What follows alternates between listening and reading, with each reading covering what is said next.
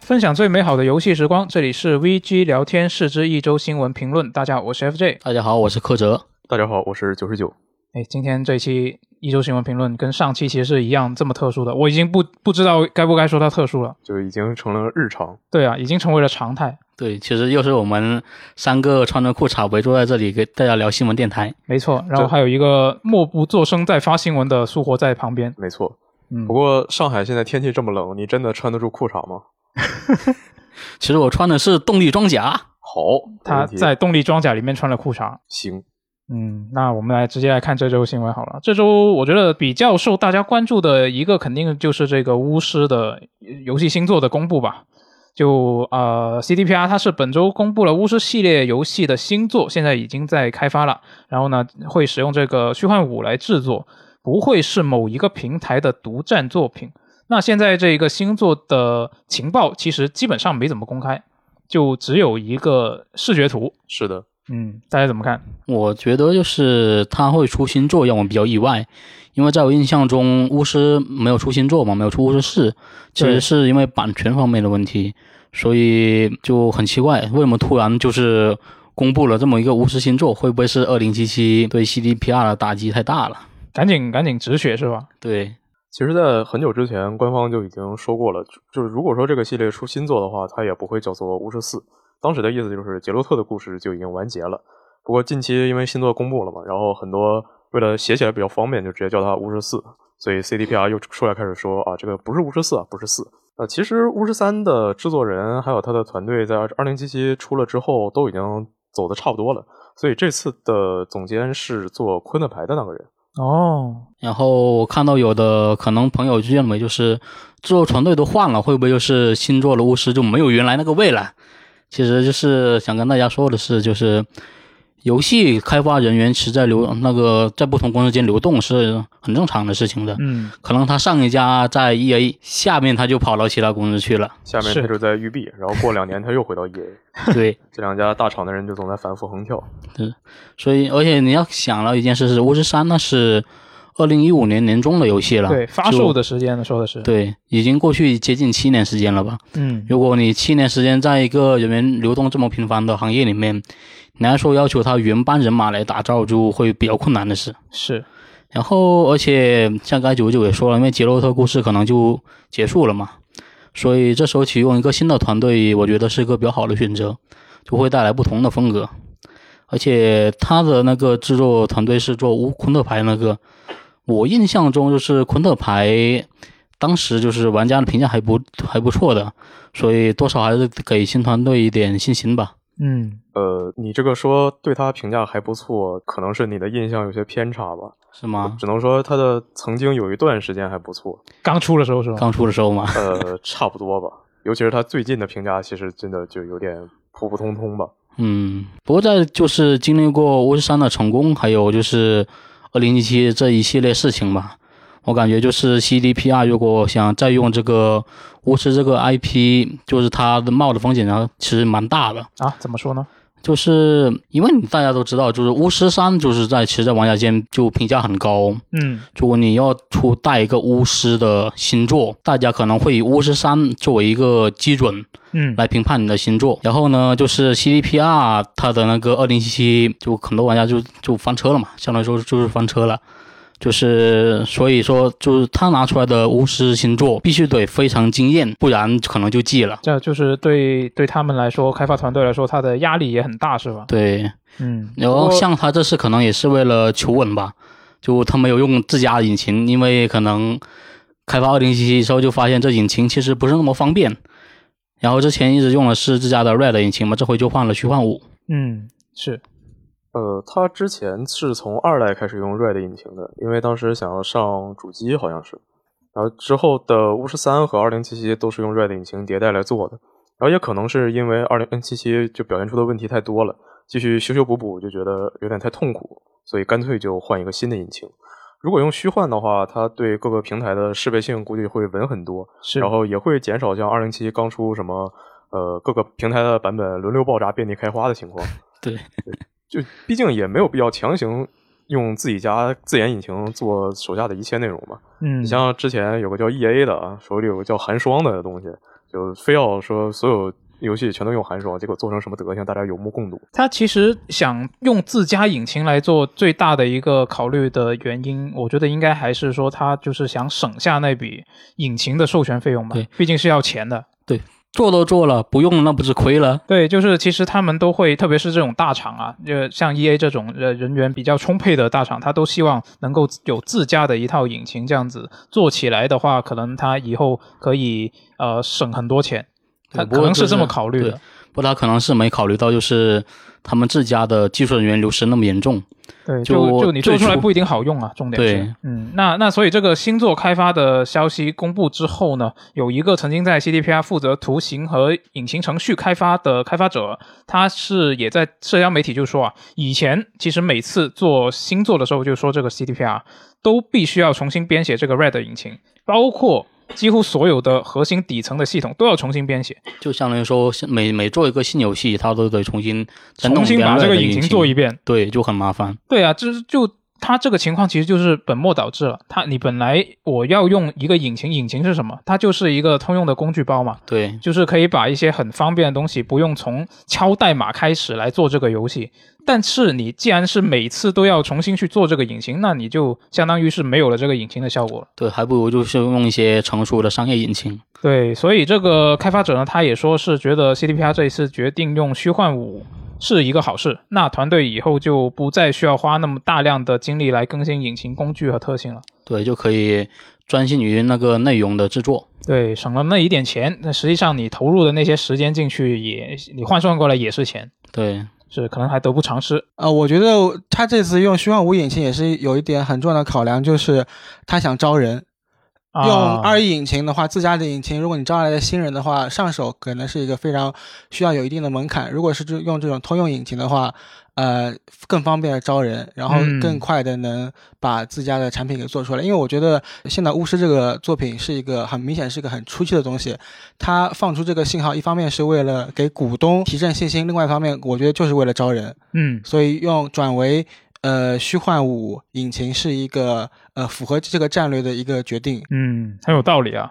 同时我，我之前也看一些技术分析博主嘛，嗯他们有人对这个决定稍微觉得有点可惜，你知道吗？啊，为什么呢？呃，因为《赛博朋克2077》它尽管主机版优化是很糟糕的，bug 很多，嗯，但是在当年发售的时候，其实它的 PC 版的评价还是相当不错的。哦，是，对 PC 版的，尤其是 PC 版的一些效果，其实呃，在那些科技博主的眼中看来，可能是觉得是当时的虚幻四是没有办法实现的效果，哦，所以他们觉得转为虚幻五之后，可能会少了一点那种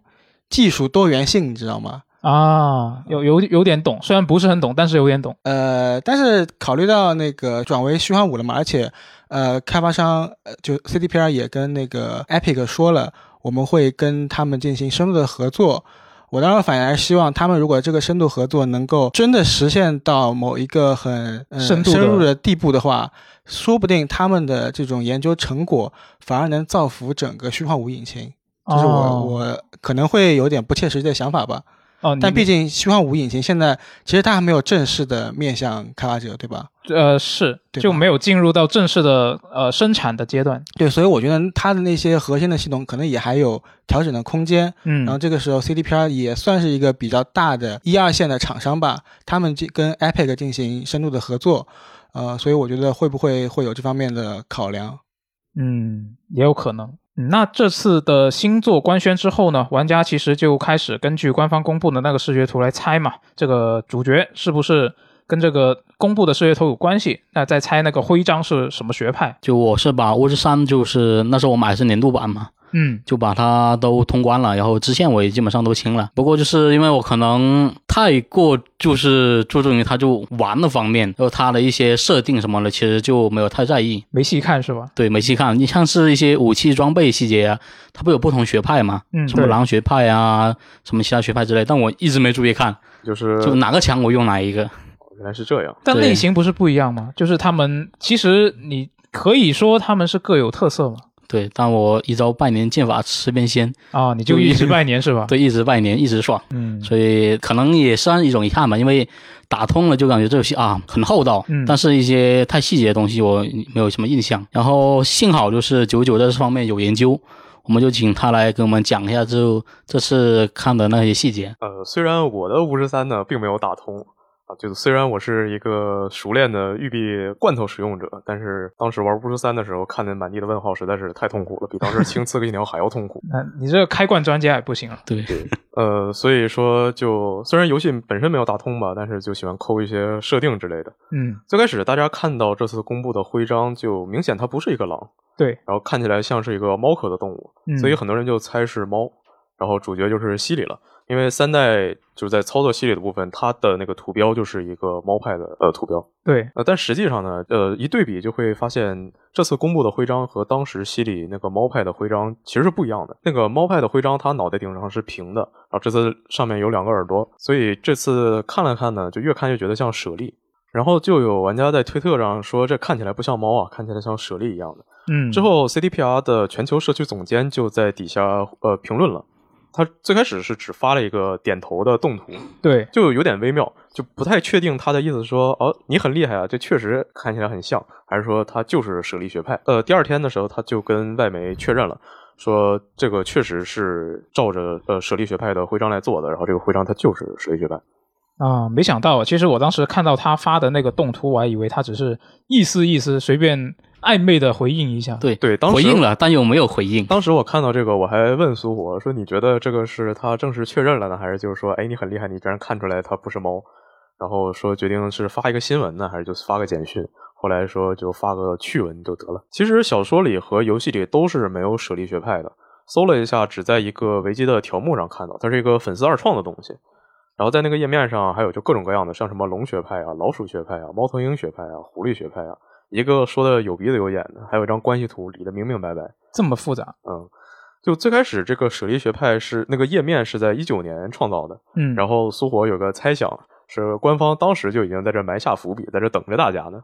这么说这么这么长远了。嗯，虽然说这是一个粉丝二创的东西嘛，它在之前是没有出现过的。不过其实问题也不大，毕竟小说里也是没有什么熊学派、狮鹫学派、蛇学派这些东西，本来也是游戏原创的。嗯，而且就游戏它的剧情本身和小说比，就算是一段原创故事了。对，按照这个二创的设定呢，这个舍利学派是兰兰伯特和凯拉梅兹在巫师三的故事发生之后一起创立的。不知道 CDPR 它会不会完全沿用这个版本的设定，还是说自己会再改一下？不过如果说他拿这个东西，就明显是要一个原创的东西讲一个原创的故事了，可能这次会更加的放飞自我。然后也有些玩家会猜说，呃，在这个学派会不会就像二零七七一样，玩家一开始可以自己捏一个角色来玩？就是不是特定的一个有特定外貌的一个角色，而是玩家自己扮演自己。嗯、是的，还可以自己选出身是吧？嗯，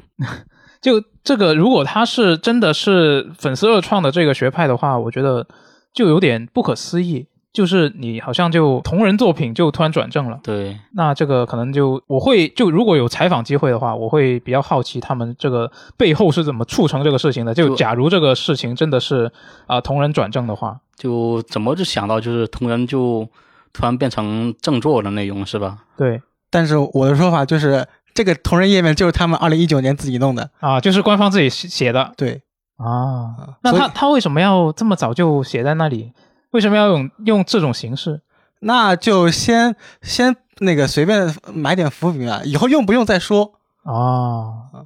大大家有赶点紧有点神去秘，啊！如果这个真的是完全有粉丝完全自创的话，嗯，我建议中国玩家赶紧去粉丝页面创建一个冰墩墩学派。熊猫徽章，呃，熊猫学派熊猫学派啊，啊，将来说不定也会出现在那个巫师系列星座里面。好像也可以。嗯那我们聊完了巫师之后呢，我们来看一下索尼方面的消息啊。索尼在本周是宣布收购独立工作室 Haven Studio。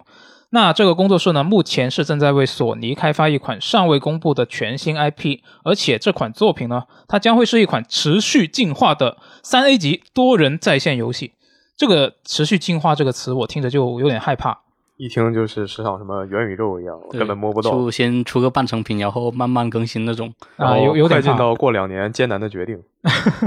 嗯呃，这个 Haven 他们的领导是那个杰德·雷蒙德，嗯，是叫这个对，名字对吧？嗯，他之前是在谷歌干嘛，对然后在那儿就其实也没拿出什么作品，他们的部门就被谷歌给解散了。他独立出来之后建这个工作室，当时就是 SIE 投资的，所以一开始他就有说过是在给索尼做一个全新的多人游戏，是不过就现在还是什么东西也没公布就被收购了。对，这个人他是他最开始就是在索尼干的，后来跳槽到了 E A，然后又到了育碧，然后又回到 E A，之后去了谷歌，然后现在独立出来，然后又回到了索尼。他们工作室里有七成的人就是呃都是从育碧来的，呃里面也有不少人是在育碧和 E A 都有干过的，然后剩下三成的人是在谷歌干过的。就像我在这期节目刚开始说过嘛，就是在 E A 和育碧这两个。啊，全美最烂和全法最烂的公司之间 啊，虽然 E A 现在可能不是全美最烂了，另有其人了，就是这两个公司之间，很多人就是在跳槽来跳槽去的。不过他们相比的话，育碧其实要更惨一点，整个就是一个业界黄埔军校。之前某个两两个字名字大厂的，他们在加拿大开了自己的工作室，然后就有人采访说，那加拿大他呃蒙特利尔他这边有这么多的游戏工作室，你们要从哪儿招人呢？回复就说，那当然是去育碧了，从育碧挖人就像去市场买菜一样简单，就真替育碧感到担心呐。嗯，然后他这次是在做一个呃，说在做一个三 A 多人游戏嘛，对，是的然后就会有人想啊，这个是不是索尼它开发重心要转了呢？然后索尼的说法是，他们的重点当然还是在比较传统的单人游戏，但是近几年你看他们出的很多新游戏，能看出还是想要推一些呃多人游戏方面的尝试吧。结果呢，就前段时间 GT 七寄了。啊，是对，紧跟着就出来这个说再做一个新的多人游戏，然后搞得大家骂声一片。嗯，就是在线多人游戏确实有它就独有的乐趣。像我前段时间玩老头环打那个女武神，就打了也打了三个小时打不过，那那最怎么后办？最后就选择摇人呀。哦，但那就摇摇了个大佬来帮你对，我甚至摇了二十次才有大佬带我过，那那前十九次呢？其实是不是我记了就是大佬 记了。就最后一次就是我们一起合力上去把女武神，就为我们就互相吸引仇恨嘛。嗯，呃，他去就女武神去打大佬，我就上去输出，然后仇恨吸引过来，我就使命防住，大佬就骑上去就疯狂输出，啊，互相最后拉是吧？，对，互相拉，最后成功击败了。嗯，击败之后，我和队老就互相鞠躬，整个联机非常愉快。所以就是多人联机部分其实是有它的乐趣的。嗯就像我这种独狼玩家，就是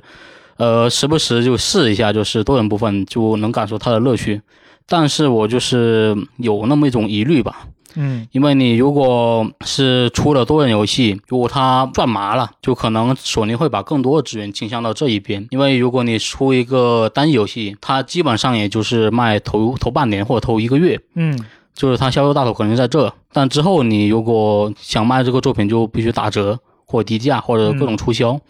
但如果你是多人游戏，只要你一直有更新，然后你游戏够吸引，所以就会一直给索尼带来财富。市场选择是吧？对，所以我就比较担心，就是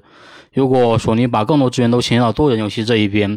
那对我这种独蓝玩玩家就是回到姥姥家了。那肯定不会吧？就对它是始终实市场还是在的。对，所以说这是我的一个猜测，嗯是未来怎么样都还很难说。但是如果他就把更多资源倾向到多人游戏，我其实是觉得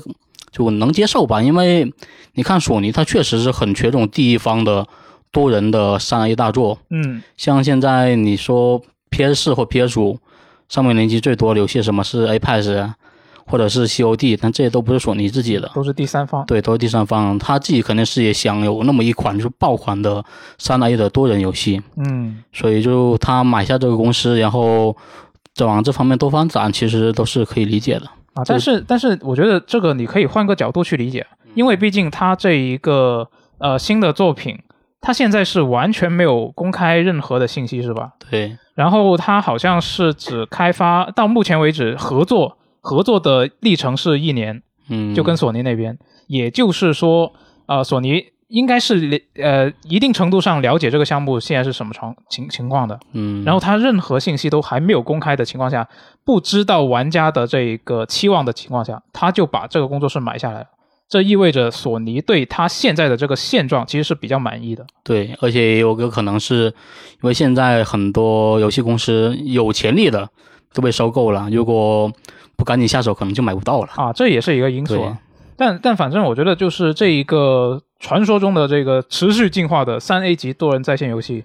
到底是怎么样？可能可以在就是抱着一点点的期望去对，期待一下。但我感觉期望也可能不会太大，因为就是持续进化这东西，可能也就说的好听，但可能对也就是按时更新而已。高情商说法是吧？啊对，高情商说法，嗯，那就看一看一下，到时候官方公布正式的一个消息的时候，是一个怎么样具体的状况。啊那刚好说到索尼呢，我们来看一下 GT 赛车七的消息啊。那 GT 赛车七现在是已经是这个评分聚合网站 Metacritic 上面索尼自家的游戏里面玩家评分最低的一个游戏了。是的，当时写这条新闻的时候，我看了一下，它玩家评分是二点三，啊，满分是十分啊。然后在写这个新闻稿子的时候，我看它就是一点五分了。对我们录电台的时候，他们已经它已经是一点五分了。然后这个游戏呢，它在三月初刚发售的时候就已经是被玩家喷爆它的那个内购系统嘛。然后三月十七号，官方又推送了一个更新，是减少了游戏里面完成比赛获得的奖励。那总的结果来说呢，就是让玩家在不氪金的情况下更难解锁新车了。然后据说啊，玩家需要刷将近二十个小时才可以买得起一台最贵的车。然后加上那两天其实可能是受到日本地震的影响啊，呃，本作又经历了超过二十四个小时的服务器停机。呃，呃最惨的是它是一个全程联网的游戏，就是它服务器停机的话，你根本玩不了，就非常的惨，啊所以玩家的心态就爆炸了。嗯之前看有些玩家评论说，是因为日本那边地震，然后它制作组停电了啊，所以想要维护也没办法正常去做。但是吧，它在官方公告里也没有提到地震的事情。嗯，如果说他真这么说了，大家还能发一张阿夸的表情包说理解理解。那你不说的话，那就要发另外一张表情包说这谁理解得了啊？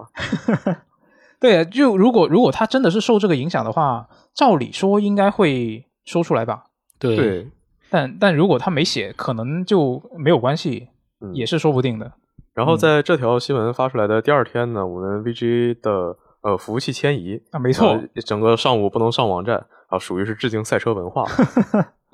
呃，就说到它这个服务器问题，就是这游戏刚发售那几天，就有玩家说他收不到游戏更新，嗯，然后又用了加速器啊，或者一些科学上网方式都收不到更新，嗯，然后只能改那个 DNS 才能收到更新。就当时六爷还让我就是去找网上找一下，就是有没有就其他的解决方法，因为不可能说是你一个游戏更新都收不到，嗯就不能正常更新游戏。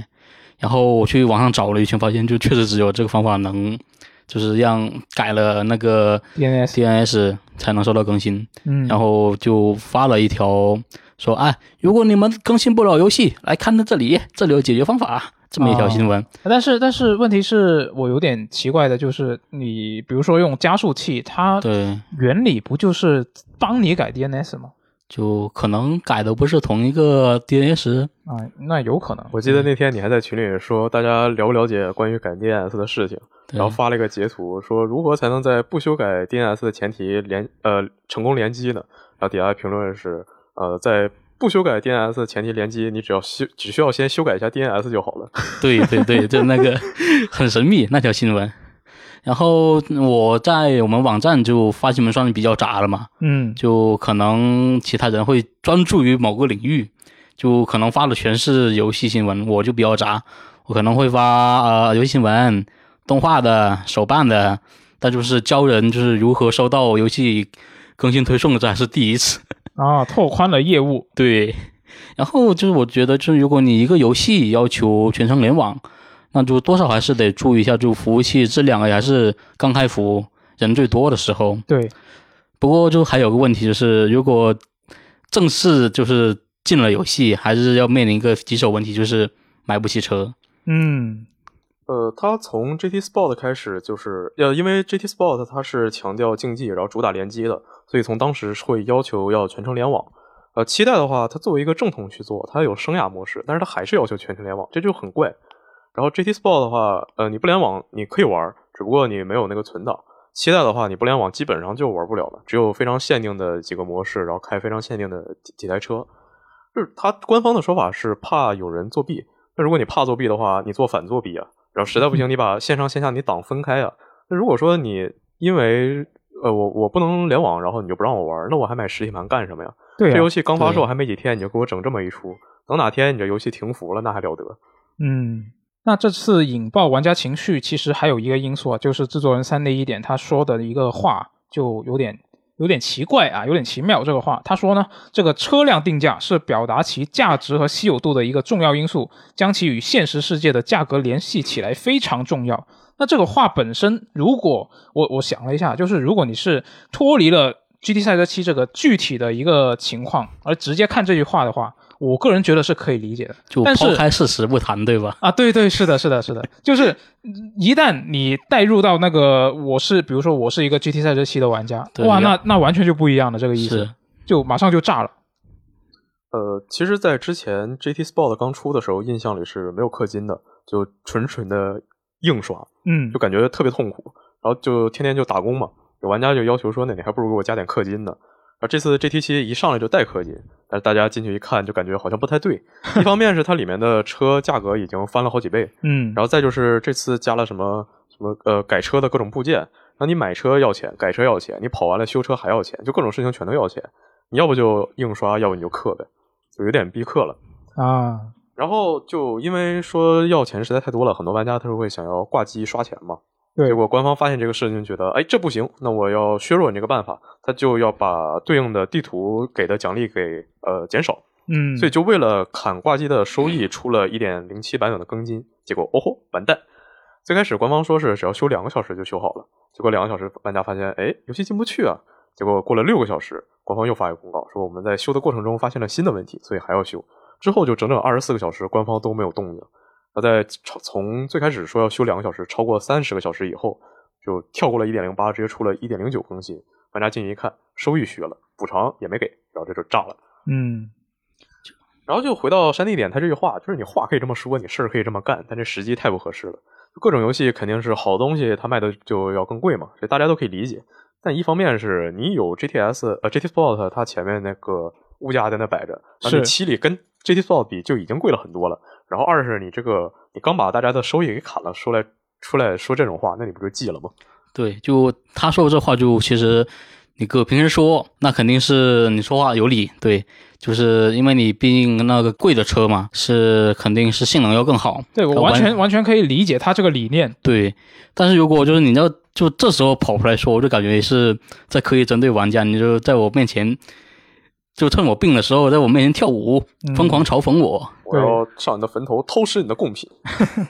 就就如果如果是那种呃，就系列的忠实粉丝，他很可能是一直在玩这个 GTS，对，然后这个新作发售了，他就无缝切过来直接玩 GT 七了。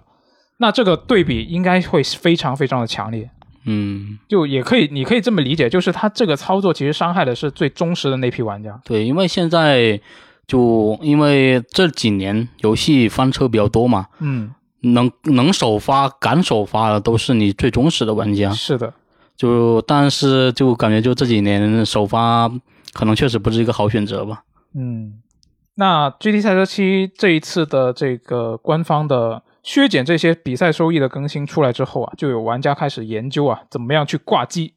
啊，他就有真的有人研究出来了，嗯，就可以。主机的话，其实你很难操作嘛，不同 PC 对游戏。对，之前的话，主机是使用非常经典的手段，拿一个皮筋把摇杆绑在一起，让它自己在那跑。啊，这这就是我的那个《地平线五》的刷挂机方法我。记得当时《最终幻想十五》我也这么刷过，啊，原来你们都刷哦！最终幻想十五是不是有一个 就是嗯刷野营点，对对对，很离谱。那这一次玩家研究出来的那个挂机办法呢，就是在 PC 端用 PlayStation 的那个远程游玩来控制主机，然后呢，使用固定的固定的一个车辆以及固定的一个调教参数，再使用一个固定的 PC 的按键脚本，就可以控制这个主机自动跑图了。那我其实之前在玩《地平线五》的时候也挂过机，但是不一样的是，当时《地平线五》其实并不是一个你不挂机就玩不了的游戏，我只是比较着急，我想要尽快的拿多点钱去解锁那些车，哦对，以及呃刷那个技能点嘛。嗯，就当时当时也是挂机挂了一部一段时间，当时印象里，《地平线五》好像是你用自创赛道开一个呃，反正造一个有点奇特的地形吧，对，然后要刷一个特技，在那一直挂一直刷。哦，那个是那个是用 bug 了，就我我挂当时挂的那种是一个很正常的跑圈图，就是一直在那跑，一直在那跑，因为它有那个呃难度设置里面，你可以调自动修正你的车辆的转向。那然后你开了那个之后，你再把那些辅助全部打开，它就相当于是一个自动驾驶，原来是这然样。后你就一直按着那个油门，它就可以一直开，一直开，一直开就油门到底，永不停歇。对，没错。然后，然后就当时有很多玩家是开了那种呃自创的图嘛，然后嗯就是一个很长很长的图，然后五十圈你就 跑，五十圈， 没错，五十圈你就一直跑，一直跑，就就在那挂机。然后 GT 七这次有个问题，就是说，就算你真的挂机，它还是挺难刷的。比如说，如果你呃，它现在有玩家测试，你整整跑下一整天的话，能赚呃一千五百万。嗯，然后就如果说你想买一辆迈凯伦的话，那需要三千万，就等于说你拿两台机子一起挂机刷，刷上一整天，然后你才能勉勉强强买上这一台车。在之前 GT Sport 的话，它你跑好任务啊，然后抽奖攒车就也差不多了，其实不会有太多就是要强行去刷的感觉。那这次七加了改装件，就抽奖出车的概率感觉也变小了，就还是回到那个有点避客的问题。嗯，就说到这种更新改那种收益的，让我想起老头环。你最近就没玩过别的是吧？对我最近就只玩老头环。你就好了。对，然后它一点零上版本不是改了很多东西嘛，然后像老寒腿啊，还有一些就是武器的那种技能。嗯，我当时就最怕就是老贼动那些就是刷魂的东西，因为我当时号其实接近水桶号了，但又没有。你都刷了二十个小时了，你还要刷呀？对呀、我想刷一个全四十的水桶号出来，行就当时就还差一点点。但如果你如果你把它砍了，我就要正常刷可能会比较困难。嗯，然后就赶紧上线一看，结果好家伙，就之前我们刷魂是在一个悬崖边刷一只乌鸦嘛，对，拿弓箭射了它，它会自己跳悬崖。对，经典魂系列长翅膀的怪会摔死。对，然后之前是在更新之前，它是就是被证明是一个比较高效的刷魂方法，但是有个缺点，就有时候那个乌鸦会注意到我们，它就会在那个悬崖边就不动，盯着我们看，它不跳下去，我们得重新刷新。结果更新以后，刷魂更方便了，这是我没想到的。啊，是优化了玩家刷魂的对体优化验，的就体验，就我只就用那个乌鸦刷魂嘛，就完全没有失手过。嗯，现在我就想抱着宫崎英高对着他脸一一顿一顿猛猛亲，那可以找箱子替代一 下。然后所以我就觉得就是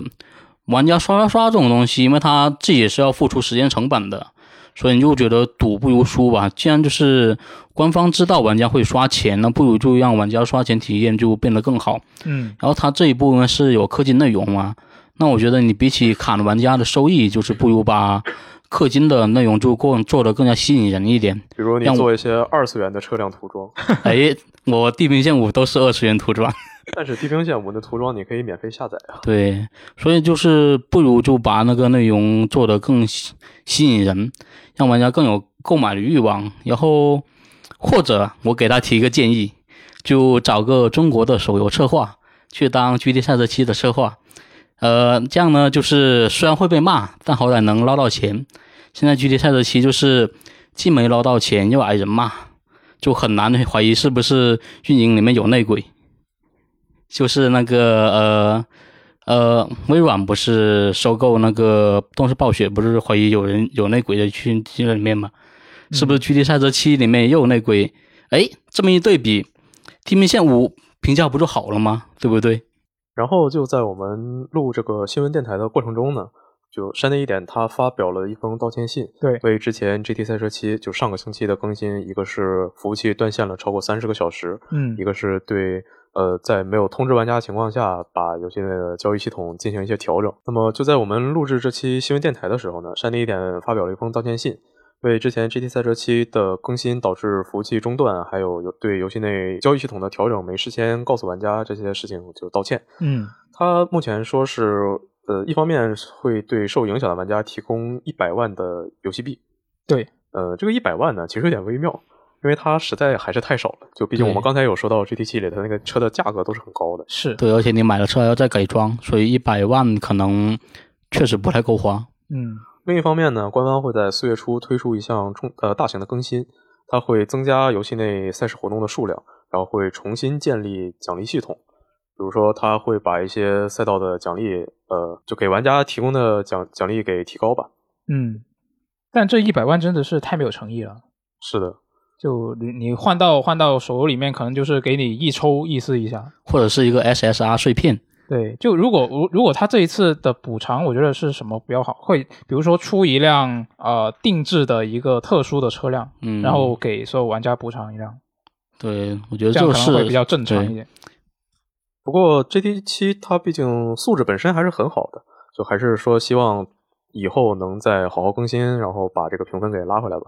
就当时 GT Sport 出的时候，一开始评价就也不是那么好嘛，后来不也一点点都改过来了。嗯嗯，那接下来我们来看下一条新闻啊。这个外媒 Game Informer 呢，它是在本周公开了 S 一夜光组的新作《Forspoken》的实机演示，大家都看了吧？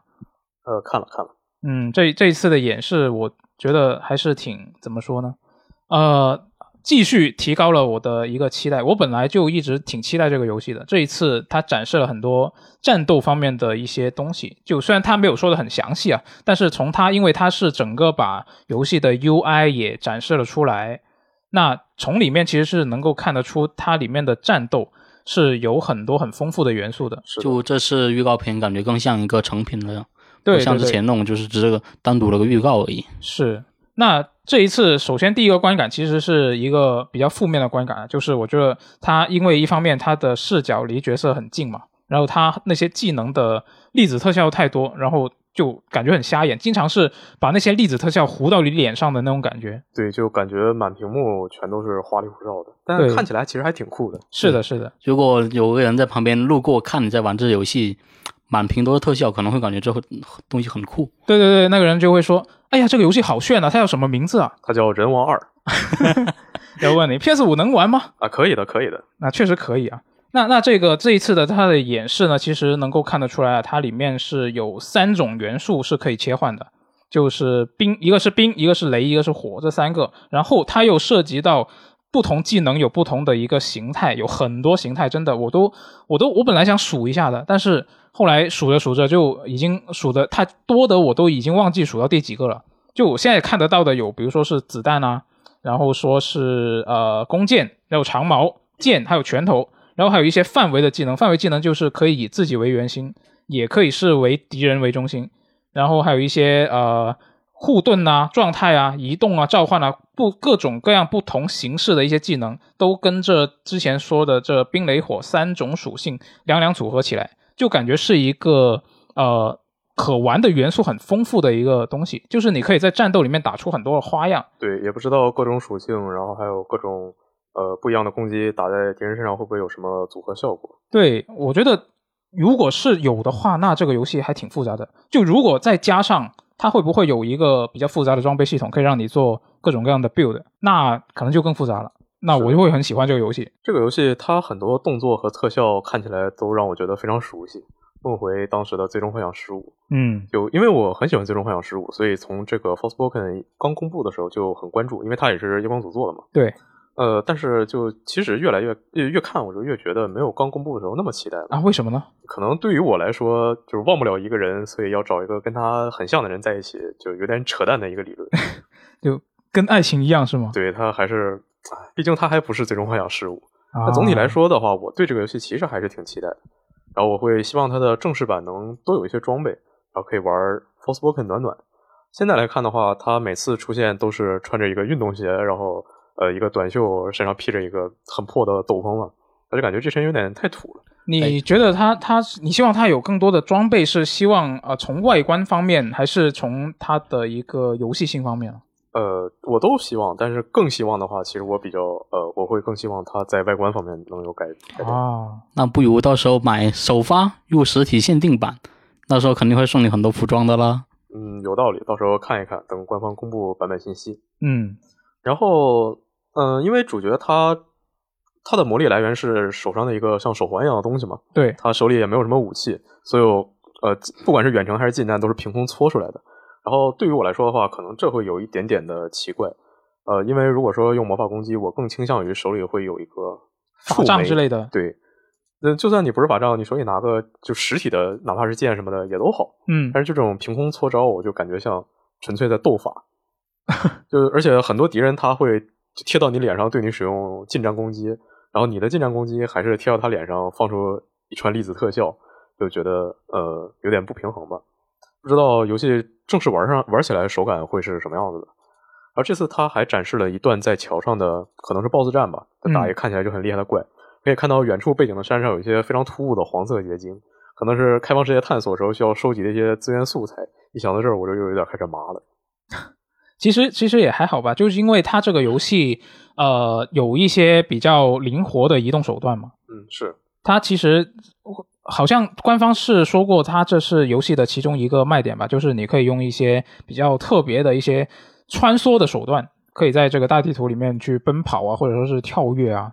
旋转跳跃，闭着眼。那没错我自己个人也是比较喜欢这种类型的移动手段嘛，我也说过很多遍了，就是这也是我比较期待这个游戏的其中一个原因啊。呃，之前九十九不是说这个主角看起来像是在凭空搓招嘛？对，但我印象中好像看之前采访说他的魔法其实是装备在他的指甲上的，啊，就是是美甲吗？对，就是美甲。啊，就是好像按照那个设定的说法，就是呃，指把魔法装备在指甲上，这是他们那个大陆啊啊啊阿西亚大陆的一个传统吧的潮。流对，而且呃，制作组当时在访谈中也说，就是他们参照了那个古代的历史，好像在古巴比伦还不知道就哪个区域流行美甲有流行过这样的说法，啊，就是好像崇尚力量之类的会做这样的东西。哦，所以我就感觉其实还是有一定的考据的，尽管看起来像是凭空搓招，那那难道说它的装备系统就是十个手指头上面装备的美甲？反正我就觉得是一个很有趣的设定吧。那确实是那这么说的话，它可能就意味着主角同时只能装备十种魔法。不过十种的话，数量其实还挺多的，不知道在游戏里要如何实现在各种法术之间切换。哎，我有异议，为什么不能是二十个？我脚趾甲也可以做呀。啊，那你的攻击就会受到你穿的鞋的限制。那等于说这一座还是有暖暖系统的。那你别挺好，说，你别说，它这次演示里面确实有一个招式是用脚踢过去的，说不定这就就是 脚上面的美甲的一个效果。那说不定你脚上的美甲已经和你高速移动这个系统绑定了。它它反正反正这一次它展示的那个技能还是挺多的，就是我看到它是因为它展示了 UI 嘛，所以你看到它呃 L 键跟 R 键它其实都有一个轮盘，然后再搭配呃它的三种属性，看起来是挺多的，但是它两个轮盘它的数量其实是不太均衡的。我看到一个轮盘它上面有好多个，然后另外一个轮盘上面就只有三个，就我不确定它是因为技能没点满还是怎么样的，就不知道。但反正现在看起来就还是我个人是挺期待的。嗯，看一下官方什么时候是展示更多的一些信息啊。哎，九十九，你刚刚不是说你不喜欢它就是凭空从手里搓出魔法吗？是的，那你你会你会因为这个而不喜欢《幽灵线：东京》吗？呃，幽灵线的东京的战斗，我确实觉得它有点一般吧。但但他他也是他也是从直接空手搓出这个法术啊。但是幽灵线东京里你还是有符的嘛，而且主角手上也带了一些呃奇怪的手串，虽然说跟他手里搓出法术也并没有那么大的关系吧。嗯，那说到这个《幽灵线：东京》啊，三三上真司他是近期因为这个游戏是发售了嘛，嗯所以他就疯狂的接受媒体采访。那他有一次接受采访的时候呢，就提到说啊，这个工作室将来会推出更多小体量非恐怖类型的游戏，他就希望人们不要把这个 Tango Gameworks 的这个工作室跟单一的游戏类型联系起来啊。我觉得更多还是把他本人和单一这个类型联系起来吧。啊、好像是的，我个人的话，呃，会比较愿意看到有更多就纯粹恐怖类型的作品。不过像《幽灵线：东京》这种氛围做得很好，但是实际上并不恐怖的游戏也不错，就因为它能吸引到更多玩家嘛。嗯我，们可以看到之前呃，《恶灵附身一》和《恶灵附身二》，就一代大家都说很好，但是就它的玩家评分最开始确实没有那么高，而且确实呃，就它的玩家总数也比二代要少很多。对然后像我童年时期印象最深刻的一位制作人就是外山圭一郎先生，他的新作《野狗子》也是要做一个呃有恐怖元素的动作冒险游戏，就是嗯用了这样的设计。是，然后不过就回到 Tango 的话，我会希望他们未来游戏各个方面能他们的体验能平衡一些吧。因为现在东京它的战斗实在是比七分上要差了不少。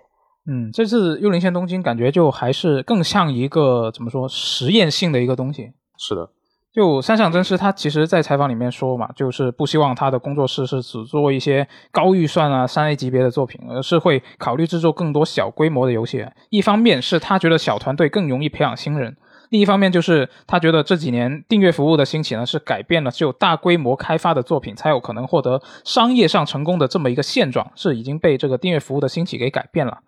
就我从他这个采访去看的话，我感觉三上真司他是从这个工作室成立以来，他就非常重视新人的一个培养。那他说这个理想情况下呢，最好是有，就是希望这个工作室里面能够有好几个数十人的小团队，然后呢，让年轻人去主导做自己的作品来积累经验，然后有了经验之后再投入到这个动员整个工作室的那种大项目。他是希望说这个工作室啊、呃每十年能够产出一款杰作。那根据他的说法的话，其实他就觉得这种十年磨一剑的这种杰作呢，其实是建立在他对这个新人的培养上面的。如果没有这些小的作品来积累经验的话，其实你很难是说通过啊、其他的方式，或者是啊、让这些新人去做一个比较大的项目，就从一开始就让他们去做这些的话，可能就不会有那么好的效果。呃，因为是小团队的话，它游戏制作成那个周期会比较短，对，然后因为有 SGP 这样的订阅服务出现，这种小小规模的游戏也可以就是得到商业上的成功嘛。嗯所以说钱赚到了，新人我们也培养起来了，嗯就双赢嘛。而且就是在制作游戏过程中，比如说你做完一个大项目，然后这项目成功了，会有一种就是成就感和满足感嘛。嗯，就让员工可能会更善于表达自己，再把他们统筹起来做一个大项目，就可能点子会更多。我是这种想法的。是，其实这个也挺容易理解的，就是凡是有一定工作经历的人，可能都能理解。就是对你，假如说你是去过一些比较大的公司工作，也在一些比较小的公司工作过的话，嗯你就会知道你在很大规模的那种公司里面，你做的事情可能就只能真的是很流水线的螺丝钉。嗯，就你可能来来去去一直都会做同样的事情。像你看，如果是像呃育碧啊、EA 这种大厂，你在里面可能比如说你是做呃美术设计的，那你可能就几年、十几年、二十年下来，你只做植被的设计，嗯你，就不会做其他的东西了。对，就可能很少接触其他东西了。对，那如果在小团队里面，你可能就什么都要去接触一下。对，就可能会比较烦，但是成长是实打实的。对，是的，所以还是挺容易理解的。那这一次的采访里面呢，其实也有一些其他的有趣的点啊。就其中一个是三上真司，他是说这个《幽灵线：东京》的开发呢，这基本是没有参与的，他只是在能玩的阶段去进行检查，并且是提一些他的意见，就比如说他觉得哪里玩起来比较无聊啊，啊，他就指出这里是不是不太行，然后就让这个年轻人去改，然后他就想让这个年轻人是自己搞定所有事情嘛，所以他就说是有时候其实他遇到问题的时候是已经心里面有了解决方案了，但是他就还是会尽可能的去留着让年轻人去自己解决。那另外一个有趣的点呢，就是采访里面是聊到了 Tango 出品的那个手游嘛，《Hero Dice》。那山上山上真司他是说，虽然他并不讨厌手游啊，但是他不喜欢在游戏里面加那些氪金的要素，所以呢，他其实是曾经阻挠过这个项目的。但是在他亲自玩了很多有氪金要素的游戏之后，他就逐渐的改变了想法，不再那么抗拒了啊，可能就真香了。不，但对是他是只是玩了这个游戏呢，还是他自己也亲自氪了呢？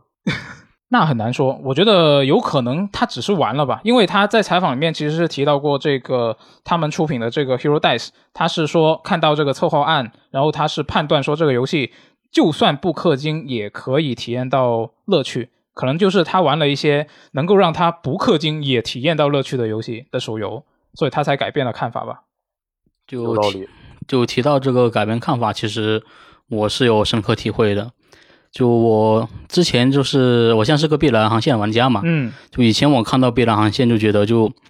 这游戏的玩玩家可能就是被奶子遮蔽了双眼，啊，就现实世界就没有就身材那么那么那样子的女性，根本没有这种特效。对，而且啊那这里就要放上阿虚的名言了。就而且我是曾经是有个想靠画画来吃饭的梦想，哦，对，所以我可能会比普通人就是更关注就是人体就画的合不合理嘛，嗯，就你那个线条什么的，是不是正确？然后现在我也是个碧蓝航线玩家了，我现在的想法就是，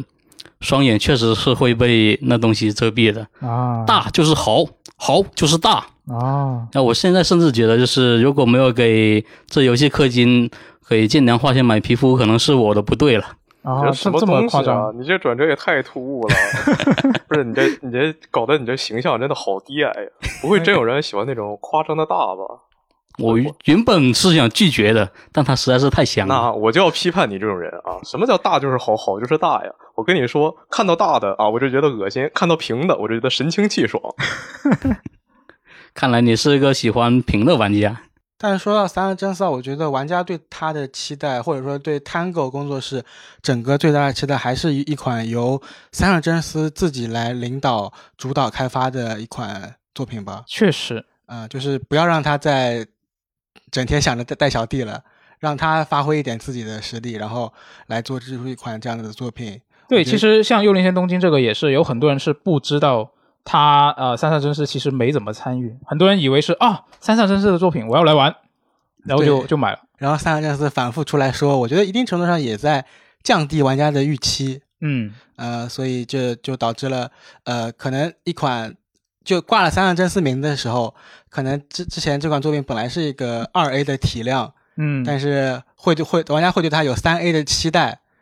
对，其实其实当时我看这个采访的时候啊，我看到中途看到他说什么，就是他要培养新人，然后用小团队做小作品。我当时就想，哦，《幽灵线：东京》就是这样的作品是吧？然后他后面补了一句说，我们十年磨一剑的作品就是像是《幽灵线：东京》这样的作品。嗯，结果哎、结果还是这样子，啊、对，就并没有这么这么的完全令人满意吧，不能说是。嗯。如果放到以前的话，可能还是有一点需要考量的地方是它的工作室规模没有那么大，对，呃，西可能资金啊或者人力方面不足，它可能只能剑走偏锋的做出一些这样的作品。嗯，但现在毕竟微软收购了嘛，它不仅是对杯赛，肯定对杯赛其他的旗下的一个工作室也会有很大的影响。嗯，呃，说不定资金就注入了，是，呃，说不定微软资金注入了，然后这样子的话，三上真司也能放开手脚，然后敞开的来自己主导开发一款这样子的作品，也是玩家所期待的。嗯，其实山下真司在他的这一次采访里面所透露的这些信息，比如说是啊、呃对于这个商业上的考量啊，这些决定去做是一个大规模还是小规模的游戏相关的这些东西，确实是很多中小型团队都会想的事情。像这一次，其实，在 GDC 就最近是 GDC 嘛，然后 Xbox 的主管菲尔斯宾塞，他也是在这个 GDC 上面的一个谈话节目里面，是谈到了有开发者是会会犹豫，就是要不要把自家的游戏加入到 XGP 里面。这是确实是很多中小团队会担心的事情。比如说，你如果进了 XGP，会不会我这个单卖的地方其他渠道就没人买了？这个游戏会不会？是不是？对，而且如果是如果它这款游戏是想登录多个平台，然后如果你进了 XGP，因为 XGP 很多人很多 Xbox 玩家都订阅了嘛，对，约等于免费。那你其他的平台要收费，可能他们就觉得不是特别值。啊，对，就会担心这一点。然后如果不进的话呢，他们也会担心，就是会不会我不进去，那我这个热度是不是会不够啊？嗯，就是一把双刃剑 SGP 对他们来说，对，那斯宾塞他就他就出来去回应这些开发者的这种可以说是呃担忧吧。就斯宾塞就说啊，并不是一定要进入 XGP 才有机会在 Xbox 上面获得成功。那斯宾塞就说呢，微软会继续支持多样化的商业模式，包括零售啊、订阅啊、免费游戏，这些都是可以试的。那他就强调，正是这种多样化的商业模式，才会让各种精彩的作品都得以登陆 Xbox 平台。近期的话，在 GDC 上，微软还公开了另外一组数据，就呃，包括说买了 XGP 的人比呃会比他们之前买之前要呃多玩了百分之四十的游戏，嗯，然后他们玩游戏的类型也多覆盖了百分之三十，他们的消费呢会比不买 XGP 的人多了接近百分之五十。然后 XGP 进了 XGP 游戏的平均在线人数会比就是他们不进状态多了八点三倍，然后首发进入 XGP 的三 A 游戏在线人数会比呃不不进 XGP 的情况下多出三点五倍。呃，独立游戏的话会提升十五倍。其实最开始我扫了一眼呃菲尔斯密塞这个说法，然后我就觉得说你这个叉叉 box 游戏未必要进入叉 GP 才能获得成功，这话有什么说的必要吗？你毕竟这是一个游戏机啊，它不是一个叉 GP 的赠品。嗯，嗯，虽然说我个人也只在叉叉 box 上玩叉 GP 游戏，其他的游戏我会在呃 PS 平台买。就如果以我个人情况来讲的话，我觉得市民赛的话，其实说的还是挺有道理的。就我是一个白嫖玩家，嗯，就最近基本上很多游戏我都是白嫖的，比如说《幽灵线：东京》，我是公司多了个码我就嫖过来，然后最近买了唯一一款游戏就是《老头环》，所以就是《老头环》它也没进 XGP 嘛，对不对？对，所以说你其实只要游戏是质量够好，就不用担心这种问题。所以说，与其担心就是进进不进 XGP 这个问题，不如说我们先全力把游戏做好，就做得我们自己满意，玩家也满意，之后再开始考虑这个问题。嗯，那我觉得你就可能有点想当然了，因为其实有很多中小团队他遇到的问题就是，他得先去决定究竟要不要进 XGP，才有资金去开发这个游戏。哦，因为进 XGP 的话，它可能会有一些扶持，对吧？就是微软那一边。对，所以其实斯宾塞他还是想跟开发者去强调这个事情吧，就是说他们其实微软是很有很多不同，就是很多样化的一个方式可以去跟这些开发者合作的。他其实是想强调这个。就不嗯管是你究竟是想直接登录他们 Xbox 平台，然后直接单卖零售，还是说是一个进他们的订阅订阅服务，还是说呃，就是你做一个免费游戏持续运营这样子。哪怕是进他的订阅服务，其实他以前采访中也透露过嘛，嗯就是他支持有很多不同的合作方式，比如说有的开发团队他可以选择我直接拿一笔钱，就是现结的一笔钱，啊、对我先拿了，相当于然买后断了。对，买断了，然后我做好这个游戏，我就进你这个库。那也有一种，也有一些人呢是按照分成的形式，嗯然后怎么分呢？他们也可以去详细聊。就他他说在 GDC 上面，因为是一个毕竟是一个面向开发者的一个活动嘛，嗯，那所以他说这个还是希望能够让这些开发者能够放下这一方面的疑虑，就是说大家有商量有商量，就是嗯都就行都行都可以都聊，都有的赚，大对家都有的都可以赚。聊都可以聊。嗯，嗯，嗯，那接下来我们来看一下这个读编往来的环节啊。首先是这一周我们是更新了一个《最终幻想起源》的一期专门的电台啊，就是苏活跟九十九是聊了一下这款游戏。在这期电台下面呢，有呃，ID 叫新世界的派蒙这位朋友，他说他觉得男主前期这个暴力谜语人的性格还挺好玩的，有种我也不知道这个游戏要讲啥，但我就要大开杀戒的感觉，而且也很符合男主的剧情身份，反而有一种野村式钢铁直男的新颖感。几个队友也都是憨憨，大家拿着一个皮蛋就是好朋友，有一种古早游戏的纯粹感。然后他补充说，如果觉得对《最终幻想七》重置版的角色有演绎过度的情况，可能会比较喜欢起源这种做法。嗯，他他说的那个皮蛋，我一开始还犹豫了一下是什么啊，原来他说的是那个水晶是对，吗？就是那个黑水晶。嗯，然后这位叫做虚空中的界外魔的朋友呢，他就说这次战斗的演出真的非常棒，比如僵尸龙一阶段的处决，杰克一丢掉龙的尾巴，他们一行人就着急的往前走，但是僵尸龙又会从地上爬起来，然后杰克又会透露出一个惊讶的“哦”这样的一个表情。这短短的几秒，对于角色的刻画，他是觉得远胜过几分钟的过场动画。然后接下来是一周新闻评论里的环节，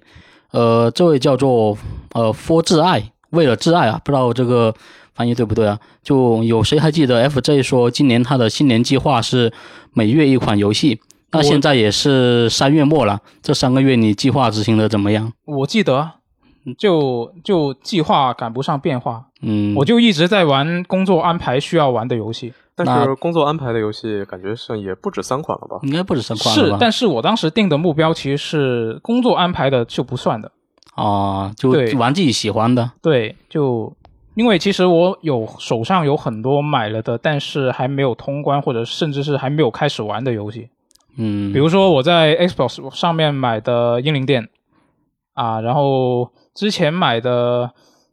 老头环，我觉得算是一个半工作需要吧，因为一开始我是不打算买的，是工作需要我才买的。然后玩了之后觉得，哎，真香，哎，我就嗯真想香了。我就想把它玩下去，但是确实最近就因为像比如说最近一周是在玩那个《幽灵线：东京》嘛，对，对，所以也一直没有时间玩这个。我觉得有可可能是你选的游戏的问题，因为无论是老头环还是刺客信条，它的流程都比较长。那尝试一方面，但你看，你看那个《英灵殿》，我是嗯甚至完全还没开始啊，哦，就我下下了吗？没有下载，还没下吗？ 没没错，有因为下载它是吗 Xbox 版 之前我为什么我看在好友列表里你们有谁在玩啊？呃，可能那是应该是我苛责吧？对，应该是哎我。应该是有啊苛责，哦，对，确实确实是在苏活的号上看到的。是我的号改。 对，感谢疏忽老铁的叉 S 叉。对我们，因为这这也是其中一个因素嘛。如果我要玩 Xbox 的游戏，肯定又要找苏活的号呃的机器来玩。然后现在机器是被寄存在了谁的身上呢？。对，寄存在我身上，我一直在玩老头环啊，原来是这样。 对，就苛责多舍利， 对，然后，然后除了这两个游戏之外，还包括我呃更早之前买的《暗影火炬城》，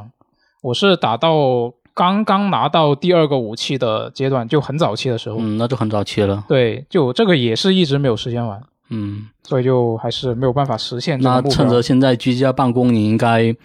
多找点时间打游戏啊呀。真的吗？我感觉对居家办公的时候就感觉其实一整天都在工作是吧？对，好像有这样的感觉，但其实工作量好像也并没有比平时多，可能就是效率下降了吧。嗯，因为可能在家这个环境比较舒适。嗯，有可能啊。那就我们到下一条评论。嗯，下一条评论呢？这位朋友，哇，他的他的 ID 我不知道怎么念，看一下。哦，看起来是个日文名字啊，叫做 Len Kusanagi 的这位朋友呢，他就说九十九的感觉很棒啊，就喜欢有有个人说这些反方的意见，这样节目才有节奏波动。其实这一次电台也不是这不只是这一次吧，就是最近几次有九十九参与的电台，大家都对九十九的这个表现很满意对，因为它逻辑性很强。难道对不是因为我阴阳怪气吗？啊、我觉得最主要是因为你的声音很磁性。对，其实我已经看到有评论就听着你的声音来冲，呃，其实我我都倒都要是没怀觉孕了得自己的声音有多特别吧，然后甚就是甚至因为呃你在电台里听到声音和自己听到自己说话声音是不一样的嘛，对然后哦啊，就感觉还我不是很喜欢自己的声音。然后，但是就很多朋友他就其实他听声音他也不知道我是谁嘛。比如说我看评论有人说啊九十九感觉像是削平了棱角的罗斯特，然后也有人说呃这个九十九是赞以前的赞恩吗？之前我还录了一期那个《最终幻想起源》的呃视频评测嘛，然后我看里面有弹幕说，哎，这是谁在说话？是小乌贼吗？然后后面另外一条弹幕跟上啊，不是小乌贼，这个是赞恩。 我感觉我就是 VGA 缝合怪，以后我只要在阴阳怪气，然后大家说，哎，这个人说话怎么这样啊？我就甩锅给赞恩老师，好吧？可以可以，对，其实像最近我也有听一些其他的电台节目，嗯，就是他们也感觉像，就是因为他们是一个多人参与电台嘛，嗯就不同人七嘴八舌一起聊，就观众可能分不清楚，就是这时候是哪个人在说话。他们其实分辨不同人，是因为他们有不同的兴趣爱好，啊，就专门聊某个领域。一嗯聊到这个领域，一听就知道啊、是某某某对应某某某。嗯，就所以我们现在可能也想在电台上，就是准备内容的时候，就多发挥一些就是个人就是比较独特的看法吧。啊是吗？我们有这么准备吗？嗯，好的，我们可以这么准备嗯。嗯，那最后我们来看一下下周的游戏啊。首先是这个三月二十九号，《十字军之王三》是会登陆 PS 五和 x S x S 的两个次世代主机，终于可以玩得到这款游戏了。大家可以在次世代主机上大奸大恶了。没错。然后呢，《暗夜长梦》这款中国之星计划的作品呢，也要在三月二十九号这一天是发售了，大家可以支持一下感兴趣嗯的是朋一友。款带有一些轻微恐怖要素的解谜游戏。嗯，然后三月三十号是这个《死亡搁浅》导剪版会登陆 PC 平台，那之前肯定会有一部分玩家他是一直在等这个 PC 版，因为比如像我有一个朋友就是他一直买的买买不到 PS 五嘛，嗯，但是他又想玩这个导剪版，那没办法，他只能等它上 PC 啊。嗯，那所以就三月三十号就可以等到了。然后三月三十一号会有这个《鬼野西部》啊，这个游戏听说也是一个比较怪的一个作品啊，就它会首发进 XGP，我也挺期待的，到时候可以试一下。但呃是你真的有时间玩吗？呃，很怀疑，对这个游戏，我觉得大家可以稍微期待一下，因为这个游戏是 Arkane 的那个创始人，嗯他离职出来之后，然后又自己组建了一个小团队，然后来开发了一个游戏，呃，也是沉浸式模拟的游戏，只不过从那个第一人称改成了呃俯视角的这样一个游戏视角，是